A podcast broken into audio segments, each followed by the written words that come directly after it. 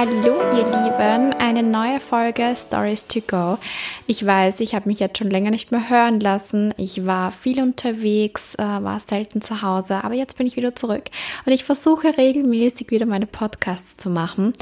Heute habe ich ein neues Thema, worüber ich mit euch sprechen möchte. Und zwar, warum ich kein Fan bin von der digitalen Welt, aber trotzdem davon abhängig bin. Ein Thema, das mich schon sehr lange beschäftigt, da mein Alltag eigentlich schon damit anfängt und ich, bevor ich aufstehe, zuerst zum Handy greife und bei Instagram nachschaue, was ich eventuell in der Nacht verpasst habe. Wenn ich mir dann noch die Stories anschaue, ist meistens schon eine halbe Stunde vergangen und ich bin noch immer nicht einmal aufgestanden. Dann geht es weiter damit, äh, mein Posting, das ich für den Tag geplant habe, vorbereite und poste. Erst dann stehe ich auf und checke dann schon mal beim Frühstück meine Kommentare und meine E-Mails am Laptop.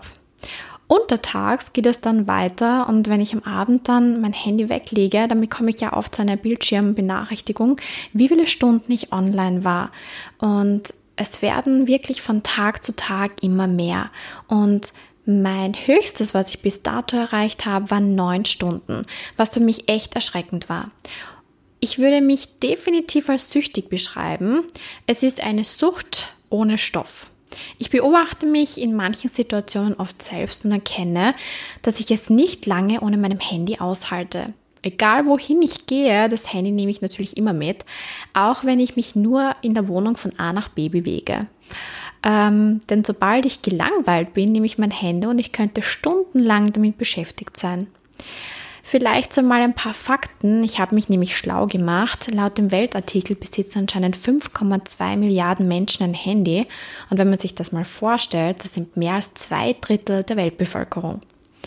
Ich kann mich auch noch ganz genau daran erinnern, als ich zum ersten Mal ein Handy hatte. Es war in der vierten Klasse Volksschule und ich habe es eigentlich nur zum Telefonieren und zum SMSen verwendet. Mehr konnte das Handy auch gar nicht. Ähm, man hat sich dann halt Treffpunkte mit den Freunden am Vortag schon ausgemacht und hat darauf gehofft, dass die Freundin dort auch wirklich erscheint, weil Handy hatte ja noch nicht jeder. Ich möchte generell über dieses Thema heute sprechen, weil ich nicht weiß, ob es euch auch manchmal so geht. Denn wenn ich mit der Family essen bin oder mit Freunden, beobachte ich sehr gerne die Menschen. Ähm, viele sitzen dann einfach nur da und schauen aufs Handy und sprechen nicht mal miteinander. Was mir teilweise auch oft schwer fällt. Ich könnte ja in der kurzen Zeit auch etwas verpasst haben. Aber ich in meinem Alter weiß halt noch, wie es vorher war, ohne diese digitalen Welt. Kinder, die heutzutage damit aufwachsen, kennen sich teilweise oft schon besser aus als wir Erwachsene. Und für mich ist es oft noch so ungewohnt, ein Kleinkind mit einem Handy auf der Straße zu sehen. Also ich spreche hier wirklich vielleicht ähm, nur auch aus meiner Erfahrung, auch vielleicht aus Erfahrung als Lehrerin. Ich habe damals mit den Kindern ein Referat gemacht und sie durften sich das Thema selbst aussuchen. Und das hat mich auch teilweise oft sehr verwundert, welche Themen sich die Kinder dabei ausgesucht haben. Es kamen viele mit YouTuber oder Computerspieler, die sie vorgestellt haben. Und es hat mich etwas irritiert, da halt nicht ein einziger Künstler oder ein bekannter Sänger, der eventuell damals Weltgeschichte geschrieben hat, vorkam. Und das war auch noch zu der Zeit, als Niki Lauda gestorben war und ich wollte mit den Kindern einfach über ähm, aktuelle Themen sprechen. Ich habe mit den Kindern dann darüber auch gesprochen und sie gefragt, warum sie nicht über solche Personen ein Referat halten. Und viele gaben mir dann die Antwort, sie kannten den Niki Lauda gar nicht oder wussten nicht mal, wer Michael Jackson war. Ich war doch etwas schockiert, dass sie einfach die Helden von früher nicht mehr kannten und ich es doch einfach so traurig fand. Denn viele Künstler, die heutzutage durch YouTube oder Instagram bekannt werden, sind ja nicht annähernd und haben nicht annähernd das geleistet, was damals die Weltstars taten. Ich hoffe, ihr versteht mich hier jetzt auch richtig, was ich damit meine.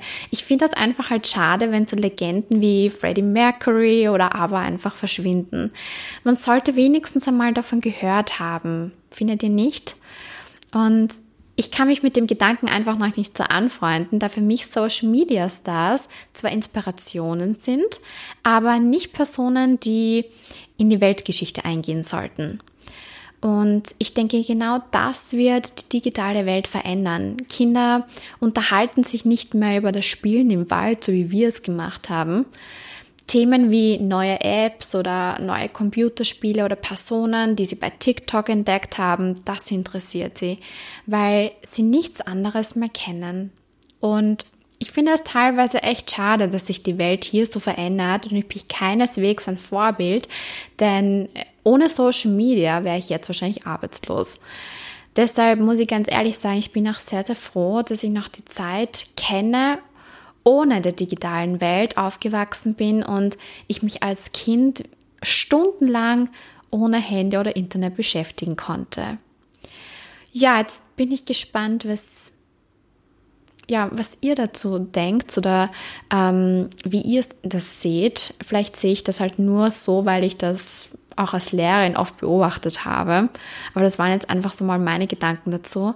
Ich würde mich sehr über euer Feedback äh, freuen und bin gespannt, was ihr zur Veränderung der digitalen Welt sagt. Bis dahin, alles Liebe und bis zu meinem nächsten Podcast.